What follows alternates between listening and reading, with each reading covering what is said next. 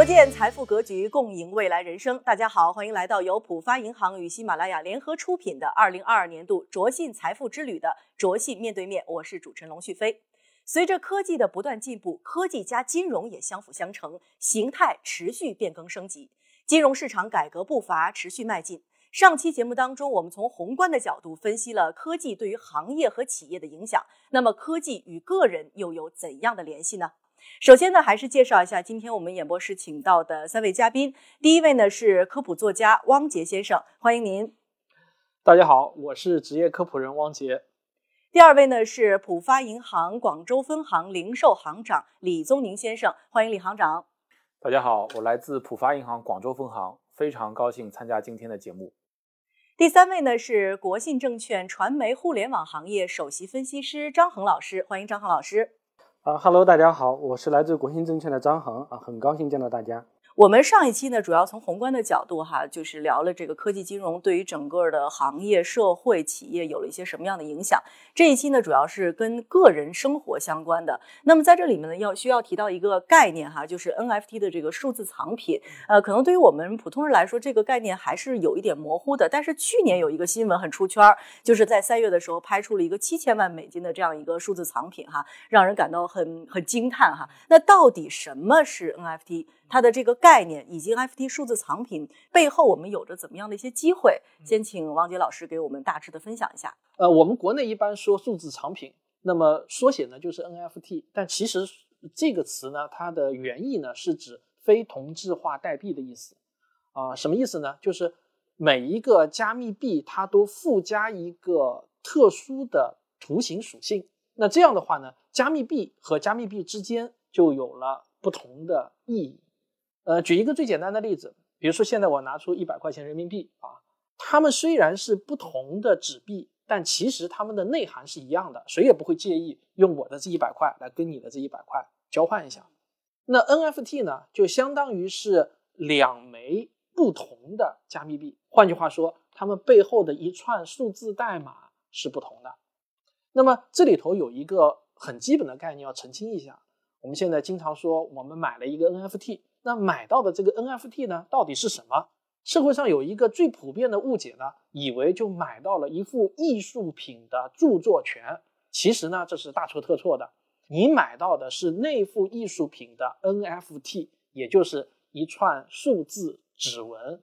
并不影响那个艺术品的卖家啊，把它打印出来作为一幅油画或者作为一幅其他的东西，再把它出售给别人。那么还有一个就是投资 NFT。到底投资的是什么？其实是一幅作品它背后的故事。什么概念呢？比如说，我们买了一张霍金曾经坐过的椅子，我们买的并不是这把椅子本身，而是这把椅子它背后蕴含的那一段故事，我们把它收藏了。一幅 NFT 的画为什么能够拍到几千万美金这样的高价呢？并不是说它的艺术性有多高，它有多大的实用价值，而是。这个 NFT 它的背后承载了一段独一无二的互联网发展历史上的一段故事，而你成为了这段故事的所有人，在互联网的世界，谁也没有办法把这个给它抹杀掉。所以呢，投资 NFT 实际上是在投资一段具有历史意义的重要的故事，至少啊，到目前为止来说是这样的。在国内现在的这种政策环境，这么一个基础设施情况之下啊，您是怎么看待这个数字产品这个行业在国内的这么一个发展的一个趋势和空间？表达一下我个人的这个观点啊，我认为绝大多数数字产品的它未来可能是没有保值的这个价值的，可能会让很多人购买者会失望。但是呢，我要承认一点，就是会有那些个别的数字产品，它会升值下去，而且它会一直保值，但只是说。它的这个概率比较低，刚好你能够买到那个可以保值的数字产品的概率真的不高。在国内的这个文娱这个领域当中，我们其实可以看到，这个除了这个早，比如说海外比较流行的这个图片类型的这种艺术品，对吧？那我们也看到了很多的像视频的这种形式，然后包括一些像这个头像，然后另外的话呢，就是像这种数字产品，可以跟游戏等等其他的这种内容形式的话就结合在一起。可能能够去给很多的这种内容企业或者说啊传媒互联网这些领域当中呢，又会诞生出比较多的一些新的这么一种变现形式。我觉得呢，可能从这个维度上来说的话呢，就是数字产品会对我们整个国内的这个内容行业的一个商业化会带来比较大的一种帮助，因为它一个比较大的逻辑变化就是传统的这种内容，它只有在非常大的 IP 上才有商业价值，对吗？但是呢，我们其实每一个的这个内容的创意，它其实都是有价值的，都有自己相应的这种受众或者说一个粉丝群体。但在原有的这个商业化的这么一种场景当中呢，其实这部 IP 它是很难体现出自己的商业价值的。但是呢，如果这种数字产品化之后呢，它其实是能够在某种程度上来说，把这一部分中腰部的这个 IP 啊内容的这种价值可能给体现出来。刚才您说的这个呢，我是同意的。他比如说像我自己也发行了 NFT，我还居然卖掉了，就属于小 IP 吧。但有一点呢，我不得不提醒所有的这个观众啊，就是国内的数字藏品呢，它有一点小缺点。那么国国内的这个数字藏品呢，它还是上在用专业的术语来说呢，是上在私链上的，就是我们国内几个大的互联网公司他们自己的联盟的私链上。而国外的 NFT 呢，他们呢是上在公链上的。你可以把它想象成，就是国内的数字藏品。只被中国的玩家认，但是国外的那些 NFT 呢，它是被全球的玩家公认的。对，另外交易机制上也是一个比较大的差异。还有国外的这种呃 NFT 的话，它是一个去中心化的交易所的这种交易形态，对吧？有很丰富的二级市场甚至衍生品的这么一个呃去中心化金融的这么一个市场，所以链条比较大，呃交易的深度也比较深。国内的这个数字产品市场呢，那目前还都是主要处在一个一次发售的这么一个模式。然后呢，二级市场的这种交易体系现在还没有建立啊，因为政策啊各方面的一些限制，所以说呢，就导致国内的这个数字产品市场呢，还都是以这个兴趣爱好啊，这个或者某在某种程度上具备一定这种金融属性，但并不是特别高。而我是有一个这样的一个概念：，假如你买这个数字藏品的目的是真的喜欢这个数字艺术家他做出来的这幅画。或者你真的喜欢这个数字藏品，那你可以去买，没有问题。但是，假如你对这个东西完全无感，你只是把它简单的想象成是一种有价证券，股票也好，基金也好，那么我真的建议大家还是要谨慎，你不能把它当成一个有价证券来看待。刚才呢，其实汪杰老师讲到了这个 NFT 数字藏品现在非常火热哈。那还有没有在科技赛道上有没有其他的受这个广大的投资者包括机构非常追捧的一些这种香饽饽 啊，跟我们分享一下？现在就是最受大概全球瞩目的，那肯定是当之无愧，我觉得是人工智能。自从 AlphaGo 把李世石给干败以后，这个人工智能我感觉就像是一飞冲天一样。我不知道大家注意到没有？最近这就是那个人工智能画画的那个水平是突飞猛进啊！我看了都傻眼啊！真的是，就是在我的脑子中还停留在人工智能画出来的画，就是那种像像素马赛克那样的画。但是其实如果你去关注一下的话，现在的 AI 已经能够画出真的是不输给人类绘画师的那种绘画作品，而且它最大的厉害之处就是你只要跟他说改变关键词，它就能给你重新画。你甚至给他说啊，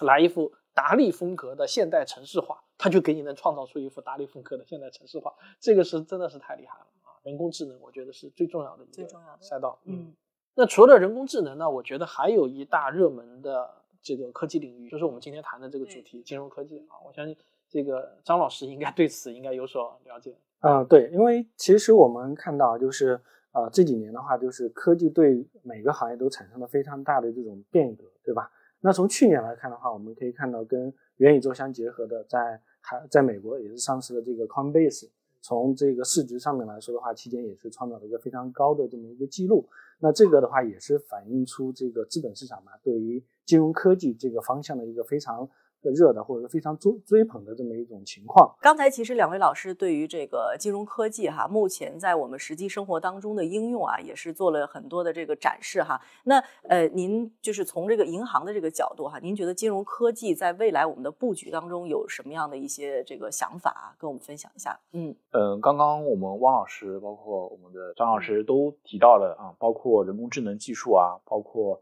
这个一些呃新的科技在。呃，金融方面的一些应用的可能性啊，比如说刚刚讲到的支付，实际上呢，从银行的角度来讲，我们的感受是非常深的。呃，特别我们零售银行领域，呃，我们面对的海量的客群，如果没有科技的加持，我们实际上是很难服务到位的。那么作为金融科技的先行军呢，我们浦发一直把这个技术赋能零售啊作为重要的任务啊。我们不仅巩固了自己的财富管理方面的优势，而且呢加快了这个轻型银行的这个建设。呃，我们通过 APP 方式服务月活客户，仅今年六月末上半年啊就增加到了两千两百三十九万户，那么较年初增加了百分之二十七啊。应该说我们轻型银行的建设呢取得了非常好的一个进展。具体而言呢，我们主要是在呃智能洞察、智能投研啊、智能交互、还有智能规划以及智能风控五大方面呢进行智能化的建设，从而升级我们的线上金融服务体验。比如在智能洞察体系方面呢，我们通过三百六十度的去捕捉客户的行为信息，构建客户的行为轨迹，去把握客户需求。关键就是实时给客户提供产品服务和精准的交互。那么在智能规划方面，我们还是要把我们所有的啊，客户、产品、市场信息模型全部综合起来，为客户提供一个闭环的财富管理能力，呃，为客户提供资产配置一个最优的一个方案。那么在智能风控方面，我们主要是加强我们银行内部的零售的风控的主动防御体系啊，我们从加强呃合规监测，加强我们自己的信贷质量啊，加强对个人授信的呃统一的管理啊，实现呢呃。包括审贷的这个数字化，可以为客户提供秒批的这种点贷的这种服务啊，你一点，然后这个贷款啊就已经发放了。那么这个背后呢，都是我们 AI 和自动化技术的一个应用。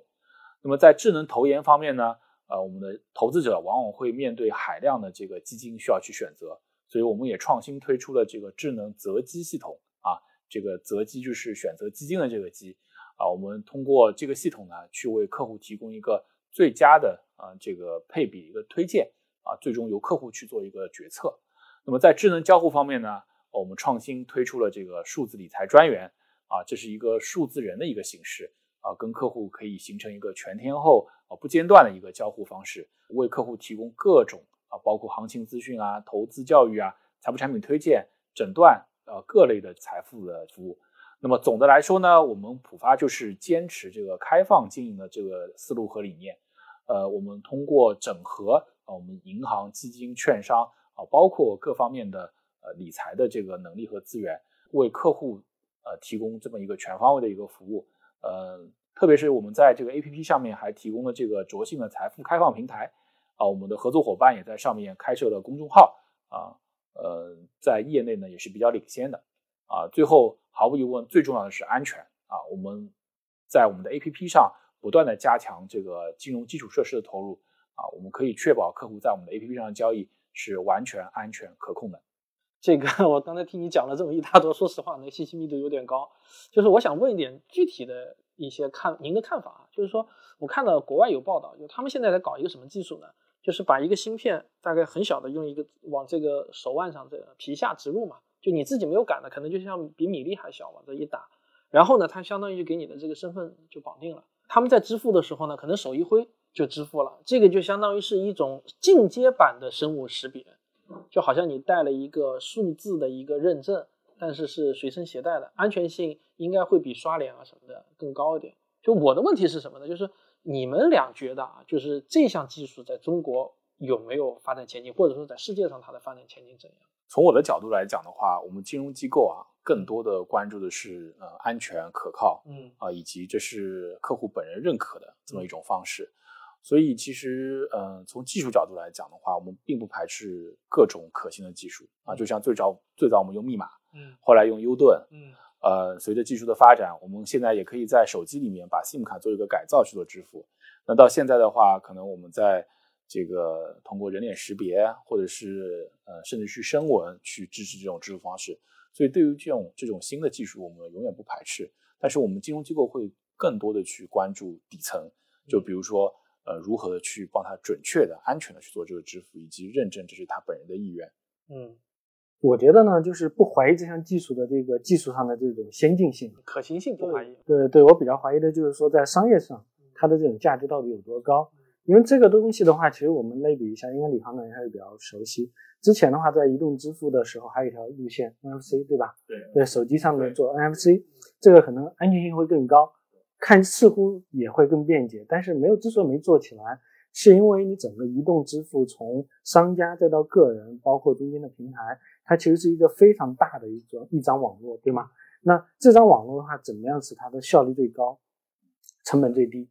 对吧？那其实从目前来看的话，这无论是打芯片也好，或者说用在手机上做 NFC 也好，其实都是对于商家也好，对于个人也好，都是一项额外的开支。但是所带来的这种边际上的一种改善呢，我觉得可能对于大部分人来说的话，可能感知并不明显。但反过来来说的话，你比如说像现在很成熟的这种人脸识别啊，甚至步态的识别啊，这种基于 AI，对吧？加个摄像头就可以解决的事情。现在我们已经进入到了这个五 G 的时代，哈，可以说给我们整个的这个金融科技的发展，哈，都带来了很多的新的一些机遇。那么几位老师怎么看，在未来哈，这个五 G 的发展，金融科技包括智慧金融等等一系列，它可能会有怎么样的一种想象的空间？王老师，我是两零二零二零年用上了五 G，然后现在人大家有个体会，好像就是说没什么变化嘛，五 G 和四 G 时代，然后说王老师你打脸了吧？以前把五 G 时代说的多好，现在好像啥也没有改变。那我觉得啊，这里头可能是就是很多人的一个误解，五 G 其实已经在悄悄改变我们的生活了。我举一个最简单的例子，就是现在我们全国人用手机大概已经做到人手平均一点五部了啊。如果说我们现在没有五 G 网络的话，那么我可以明确的告诉大家，我们每个人走在街上的那个上网的那个速度啊，会显著的下降。并不是因为四 G 它不能提供更高的速度，而是四 G 因为它它的带宽还有它的这个频率技术上的限制，导致呢它可以同时的并发数比五 G 要大大减少。比如说现在如果说你连上你家里的路由器，你去看一下有多少设备连上了那个无线网络，你可能会吃一惊，里头有大量你不认识的设备啊，比如说一个无线摄像头或者一些其他的一些智能家居，甚至空调插座都已经连上了。WiFi 路由器，那不仅仅是你的手机，还有你家里的电脑。那如果说五 G 技术没有普及的话，那么未来是不可能允许那么多的智能设备都连上我们的 WiFi 路由器的。只有五 G 时代的到来以后，才能让我们现在的智能家居的这个市场或者说产品得到了蓬勃的发展。而这些事情呢，它其实循序渐进，慢慢的发生在我们周围的。其实我们每个人。都已经受益于五 G，只是说你自己还没有感觉而已。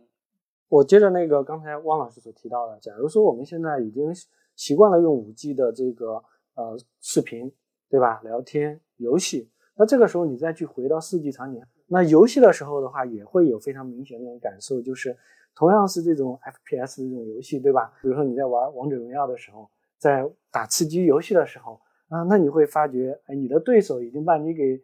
这个打倒的情况之下，或者说大家同时要去 PK 的时候，你会发觉你可能比别人延迟了那么一个十几毫秒或几十毫秒。那这个的体验的话，其实已经会给你的这个用户的这种感官上就会带来直接这种冲击。我前两天看到一个数据啊，我不知道准不准确啊。他说，如果说我们现在所有的四 G 用户还想维持大概两三年以前的那种。流量就那种速度的感觉的话，中国还要再建两百六十多万个基站才可以达到。但是现在因为有了五 G 的基站以后呢，我们就不需要再建那么多新的这个基站了啊。当然这个数据我是看来的，我我没有核实过。未来新的五 G 时代到来以后啊，我相信就我个人认为，对未来的这个金融产业或者说嗯金融科技也会带来比较深度的一个变革和变化。这一块呢，我想就是听听李行长的这个。对想法，嗯，应该说五 G 对我们金融行业，呃，也是提供了更多啊更新的这种服务方式，是原来四 G 时代，嗯，无法想象的啊。比如说我们现在就有空中营业厅啊，也就是说我们可以把我们的线下服务搬到线上去，呃，我们把我们的手机银行跟我们网点的一些智能设备和数据去做一个连接，啊，打造了一个空中的营业厅的这个服务，呃，我们把一些。呃，包括常用的流水打印啊、密码重置啊，包括挂失补卡、财产证明等等一系列的这个服务，都可以搬到线上去。呃，你像最近的这个疫情风控啊，还有极端天气的情况下，呃，足不出户呢，客户就可以在我们空中营业厅去办理服务。呃，比如说今今年上半年，我们空中营业厅服务的客户就达到三百七十多万，这个数字是大大超过我们网点的服务能力的。那么，为了进一步提高我们网点的服务效率呢，包括客户的减少等待时间，我们也把一些流程啊放到了呃预约预处理的环节，在手机银行去做处理啊，这些也是原先在四 G 时代的话，呃，可能需要一定的时间啊交互的时间才能反馈出来，那现在的反应无疑是更快。那么通过把一些流程前置到了网点之后，可以大幅的减少客户进网点办理业务的时间，提升网点的服务效能。我们到目前为止，这项服务每个月的服务客户数也达到了三万个人次。那么除此以外呢？我觉得，呃，五 G 在交互上的一个呃迅速，也为我们结合人工智能提供了一些可能性。啊，我们面对海量的呃理财客户，传统的理财经理是没有办法服务的。所以，我们我之前也说了，我们提供了这个 AI 的数字理专，就是理财专员是以一个数字人的形式，那他跟客户之间的交互就非常依赖于。啊，我们呃这个带宽和网速，那么我们从去年啊九月份推出 AI 的数字理财专员，目前已经可以在财富咨询啊、持仓诊断啊、行情咨询啊，包括投资者教育方面提供各类啊对投资者的服务，那是非常的迅速，交互也是很顺畅的。目前已经逐渐成为了我们线上理财的投资者的这个财富顾问啊，也是我们自己理财人员的一个得力助手。啊，我们现在的理财经理在网点啊，他如果需要熟悉一下产品的话，他可以跟我们的呃这个数字人去做一个对话，完成这个培训。所以呢，为了提高我们的专业化服务体验呢，我们是不断的在呃训练我们的 AI 数字理财专员的这个能力。呃，到目前为止，在这个理财专员上加载的功能达到两百多十两百六十多项啊，包括了呃智能推荐筛选、基金诊断。财富诊断啊，包括收益分析啊，基本实现了财财富服务的这个全覆盖，让智能财富服务体验更进一步啊。到目前为止，我们的 AI 数字理财专员已累计为两百七十余万客户提供了理财服务。我们其实在这两期节目当中一直在聊这个科技创新给我们带来的新的变化。我们每当提到的时候，感觉都很很兴奋哈，有很多憧憬。但是，一边是我们的这个憧憬行业的各种投资，一边是其实现在不断被提到的这个老年人的这个数字鸿沟问题。嗯，很多尤其是最近老年人出行的时候，会或多或少的都有了一些这样的感受。那么，呃，怎么去面对这个创新给我们带来的变化？我们是坦然接受。还是说，就是以一个什么样的心态去面对这种科技创新？就是主持人讲到这个话题，我就忍不住会想到，就是道格拉斯·杨当斯的那句话，他说：“啊，凡是在我出生时候就已经有的科技，那么它就是未来秩序的一部分啊；凡是在我十五到三十五岁这个期间发明的科技，那么它都是好的，都是未来前景大为光明的；凡是在我三十五岁之后出现的科技呢，它都是要遭天谴的，就是。”这个话当然说的有一些极端了，但是它其实我觉得很有意思，它反映了一种什么样的一个现象呢？就是随着我们年龄的增长，我们会对新科技的这个排斥度就会加强，所以我们就会发现，就是说最难接受新科技的往往是老年人那一部分人群。但在我看来呢，就是说真正的主力并不在于这个新科技有多难用，比如说啊，我岳父或者我爸经常会抱怨啊，这个不好用，那个不好用，还是以前的那个好用。我觉得其实本质上来说，新科技肯定是更好用的，比你以前的那种方式刷一下卡输密码啊，现在简单的这个刷脸肯定是比以前更好用的。关键的问题在于什么呢？是心态不能接受新东西。就像这个道拉斯亚当斯说的，所以真正的阻力来自于一个人的心态，而不是说来自于这个技术本身。其实从我们金融机构角度来讲的话，呃，科技的应用毫无疑问是要服务于我们的客户的。我们的客户包括了我们前面讲到的数字货币的什么 Z 时代啊，也包括我们的中老年客户群体。所以刚刚其实汪老师讲到的这个，其实也蛮考验我们金融企业如何去应用科技的。你用得好，那老年人也一定能接受啊。如果你用的不好，然后老年人可能会觉得啊，还不如回到以前用现金的这个时代啊。所以我觉得，嗯，大家都有很多事情可以做。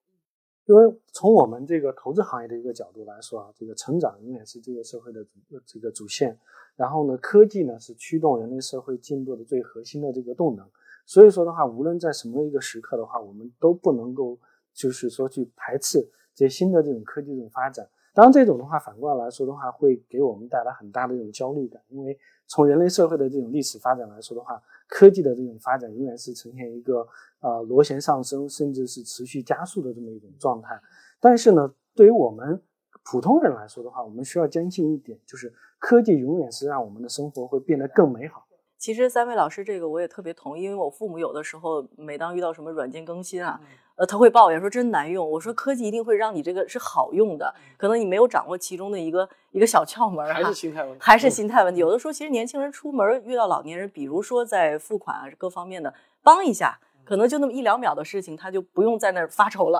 嗯，其实这个的话也是一个发展阶段的问题，对吧？就早期的这个智能手机很难用，对吧？我们都要学习很久。现在的话，这个智能手机，对吧？你可以看从 UI 啊、用户交互啊，越来越方便了。你包括应用里面呢也一样。这个早期的购物，对吧？大家用淘宝、天猫，对中老年朋友来说就很不友好。那现在的话，很多就喜欢用这个拼多多，很简单，一逛可以逛半天，对啊，也不觉得累。然后呢，原来看视频你还需要找找些什么视频，现在我用抖音、用快手，对吧？中老年朋友也不用去考虑说，哎，我有什么东西是适合我的。他会主动的推流，主动来找你。哎，对对对，所以最终的话，我相信啊，就是科技一定会让大家的生活会更便利的。对，当然呢，就是我相信，就是说，就像王老师这个所说的，最基本的学习的这个能力，或者说这种热情，还是要具备的。我们每个人都必须要承认，就是随着年龄的增长，我们的那种学习动力或者学习意愿是会下降的。这个呢，不怪任何人，是怪我们的基因。这个呢，是写在我们基因当中的。但是好在呢，我们每个人都有一种理性和能动力，我们应该努力去克服这种学习的惰性，让我们的幼态能够持续，好奇心能够保持下去。我觉得这样的话呢，才能获得一个更加快乐或者说更加幸福的一个晚年生活啊！我现在虽然只有四十五岁，但我已经在考虑我的晚年生活了。我自己觉得我一定要保持我的这种幼态，要要持续下去。对，当然我觉得也要呼吁一下，就是我们。从这个厂商的角度，大家设计产品的时候也要考虑一下，对，肯定要考虑。嗯，呃，你像我们浦发，其实我们的 APP 有市老板，嗯，呃，试老板不仅仅是把一个字体放大那么简单，实际上我们是研究了老年人他的核心的金融需求啊，他可能不需要很多花里胡哨的一些，嗯，太太复杂的这个需求，他可能就是查查账啊。呃，甚至转转钱，就是呃，或者自己查一下自己的养老金账户，其实他的需求就比较简单。那我们把这些提炼出来，那很多老年人也用的觉得比较方便。好，再次感谢三位能够做客我们的节目，给我们带来如此精彩的分享。的确呢，从这两期的节目当中，我们也切实的感受到了我国的科技金融发展的如火如荼，我们也真正的迎来了千载难逢的发展机遇。国内众多的优秀创新型企业也在不断的释放着科技能量，为我们带来新的惊喜与机遇。科技金融未来可期。由浦发银行与喜马拉雅联合出品的二零二二年度卓信财富之旅的卓信面对面，到本期也将正式结束。感谢大家三个月以来的陪伴，再见。